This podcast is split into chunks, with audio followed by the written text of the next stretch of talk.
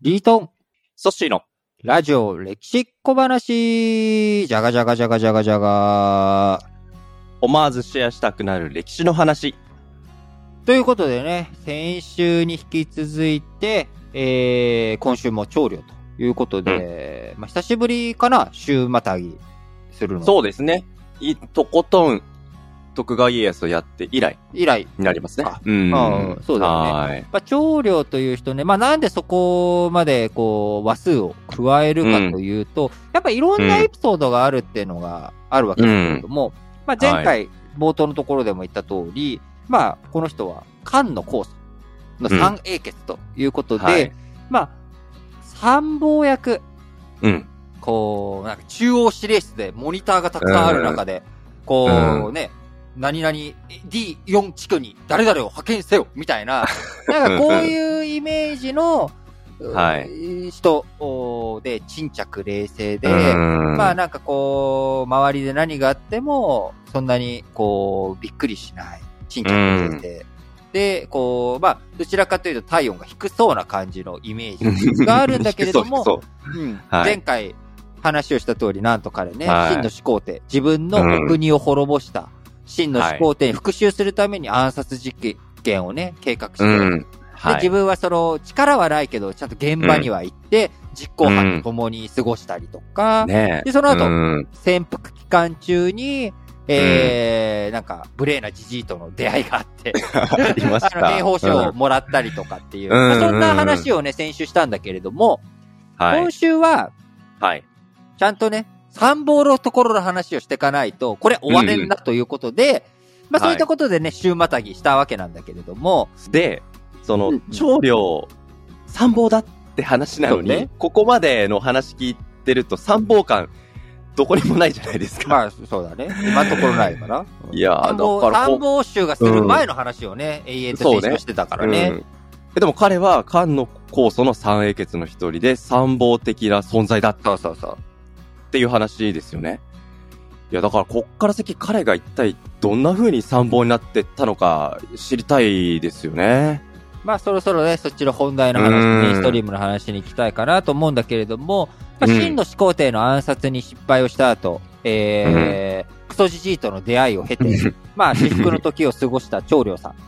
まあ、あの、真の始皇帝がその後ね、えー死にましたと。で、死んだ後、うんやっぱり、真の始皇帝のそのから苛烈な政治というものに対する世の中の不満っていうのが溜まって、うん。まあ、はい。ついに爆発して、農民大反乱が起きちゃうんだよな。はい。はい。で、それに乗じて各地で、秦を倒せ、うん。秦の始皇帝が建てた国を滅ぼせ、倒せっはい。ていう動きが、ムーブメントがうん。ぐわーっと広がっていく。広がっていくその広がっていくうん流れの中に長領も、あのーなんか、人たちを集めて、うん。こう、自分が、あーもう世に出ていこうと。このね、はい秦を倒すっていう動きに自分も乗っかっていこうという流れの中で、その漢の酵素と後に呼ばれる男と出会って、うん。そこからだよね。で、そこから、ら、そこで、じゃあこうした方がいい、ああした方がいい。で、いろんな指示を出していく。うんで、その中の一つ、まあそこで、えっ、と漢の酵素、後に漢の酵素と呼ばれる男にこうした方がいい、ああした方がいいって提言したものすべてが、まあ、うん。うまくいく。でおー漢の酵素も、あ、こいつの言うことを全部聞こうと。で、うんついには、みんなが、真の中心地である関陽っていう首都があるんだけど、ここに誰が一番乗りするかレースをしてたわけ。うんうんうん。で、それのライバルに先んじて、はい。劉邦、漢の酵素は一番乗りを果たすと。うん。で、その裏には、はい。長領が、その、関所が一個あったんだけど、この関所のね、うん。あの、守ってる男っていうのは、どうやら、うん。もともとは、こう、商売人上がりらしい。はい。だからはいはい利益に弱いはず。うんうんうん。だから、彼に、えー、こうメリットとかそういったものを。提示すれば、うんつってんころりんこちら側に転ぶぞと。なるほど。だから力攻めする必要はないと。うん。相手が欲してるものを渡してあげれば、相手はこっち側に寝返ってくれるはずだと。なるほど。いうふうに言ったら、その通りに寝返ったわけですね。うん。おー。でその寝返る前に長領の話が聞いたわけですね。そう。で、寝返させる前にきちんと長領も、あのーうん旗をいっぱい立てて、周りに、その、兵隊はいないんだけど、旗がいっぱいあるから、兵隊もたくさんいるように、中に、うん。その中にいる人たちは勘違いをしたりとかして。うん。で、これで、相手が、しかもうん、その調子がいいことにね、相手のその降伏してきたやつが、私がむしろ関与を落としてみせますみたいなことを言い始めたりとかするから、劉邦も任せようかなとかって思った。そしたら、長領が。調子のいいことをこいつが言ってるだけで、部下たちが、このうん。上司の言うことを聞くかわかりません。ここは相手が油断している隙に倒してしまった方がいいです。うん。っていうことでなるほど倒して。うん。おで、その結果、関与に一番乗り。うん。なるほど。で、ところが関与に一番乗りして、劉邦が、へへ、うんやったぜと。俺はこの王宮で、このね、六本木ヒルズの上から、あー下界を見下ろしながら、みんなをね、あの、粗志崎ルーザーって言いながら、あのーはい過ごしていくぜっていう雰囲気を出したら、うん長領は止めたわけよ。おそういうことをしたらですね、みんなは、はい暴虐な苛烈な政治をしていた、はい。あのーその、始皇帝の真の政治を嫌って。立ち上がったわけです。うん。なのに、その象徴たる、六本木ヒルズじゃないけど、関与の宮殿に入って、そこでうん、鎮ざましてしまったら、なるほど。えーみんなのその怒りがあなたに向いてしまう。だからあなたはちゃんとテント暮らしをしなさいと。うんうんうん。フジロックを見に行くのに、あの、うん近くのホテルに泊まりましたではなくて、テントを張りなさいと。その姿勢が大切なんです。みたいなうん。感じで説得を受けて。なるほど。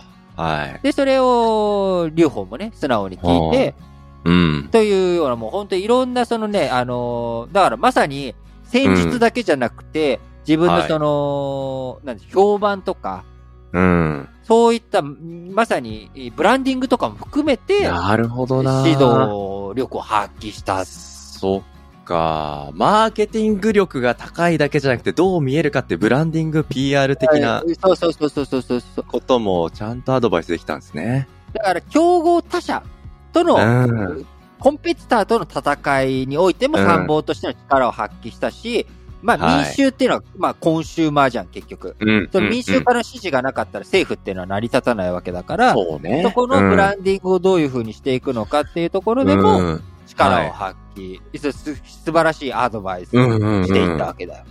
はい。ところが、あの、一番乗りした劉邦だったんだけれども、さっき言った通り、うん力技で屈服させてったわけじゃないから、うん。あの、寝技を使ったりとか、いろんな、そのね、戦略を使ってだったうんりとか、うんその、項羽という男が後から来たよ、うん。その項羽ってやつの方がめちゃくちゃ兵隊も多ければ、うん。戦争も強いわけよ。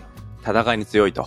戦い、うんだからこのまんまなんで一番乗りをかっさらわなければいけないんだっていうことで、劉邦をぶっ飛ばそうとやってきてしまった。項羽がね。はい。来たと。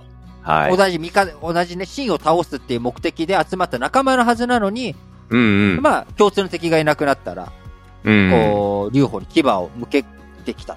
で、これに対しても、長領が、うん、いや、決して劉邦うはん、あなたに敵対するつもりはありません。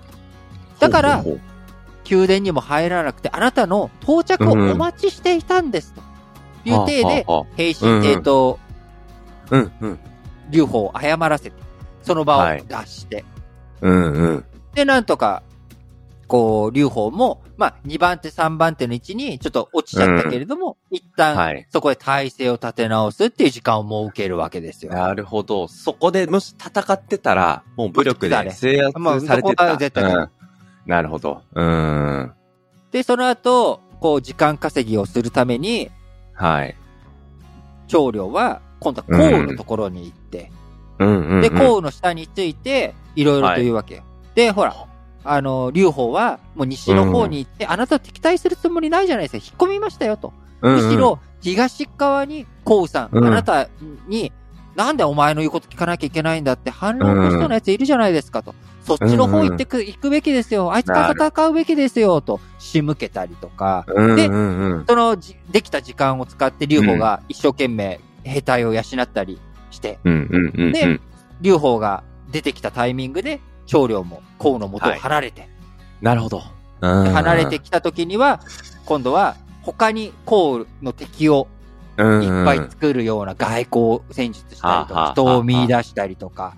アライアンス組んだり。アライアンス、そう、M&A をやったりとか。その結果、圧倒的な武力を誇っていた。まあ多分、中国史の中で個人的武術、武力で、最強のとこ、まあ軍を率いさせても、もう、すごい突撃力を持っている男。まあ、はい、古代の核弾頭と言ってもいいような男だったわけ、項羽という人間は。はははうん。それほどまで彼の武力、戦力は強かったわけですね。強かった。しかし、それを戦略で無効化させて、なるほど。いき、最終的に、漢の酵素、うん、天下をね、項を倒すことに成功するということになったわけですよ。ということで、ちゃんと、超参謀だっていうことに分かったでしょ？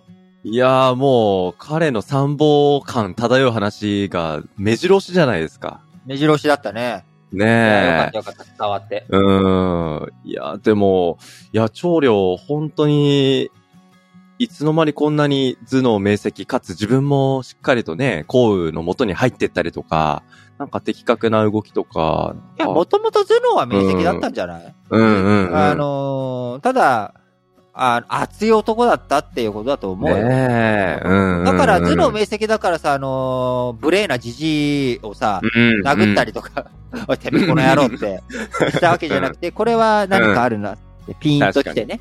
うん。っていうところもあると思うので、ということですが、まあ、天下っていうのはね、うん。取ることよりも、はい。取った後に、うん。どうなっていくのか、その自分の地位をね、保つことができるのか、うん、どうなのかということで、はい、まあ次回いよいよ最終、長領編、うん、最終回、はい。うん。彼がなぜ知恵者と言われるのか、そのゆえんたる、その根幹の部分をね、うん。次回、いよいよお伝えしていきたいと思います。はい、今日も皆さん聞いていただきありがとうございます。ありがとうございます。お相手は私、リートンと、ソッシーでお届けしました。バイバーイこんにちは。ソッシーです。皆さん、日々のニュースって理解できていますか？政治や経済、国際関係に社会問題、さらに用語の意味や背景まで踏み込んでいくと、そりゃあ簡単に理解できないですよね。そんな自信がないなっていう方に、ラジ歴による新聞解説ながら劇ってポッドキャスト番組があるんです。これはリートンがその日の新聞から主要話題をピックアップ。歴史背景やニュースの視点をラジ歴風に毎朝喋っています。新聞を読みたいけど、なかなか時間がないな、詳しい解説が欲しいなっていう方はぜひ、各種ポッドキャストプラットフォームや Spotify などで、ラ、じ、れ、き、新聞解説で検索してチェックしてみてくださいね。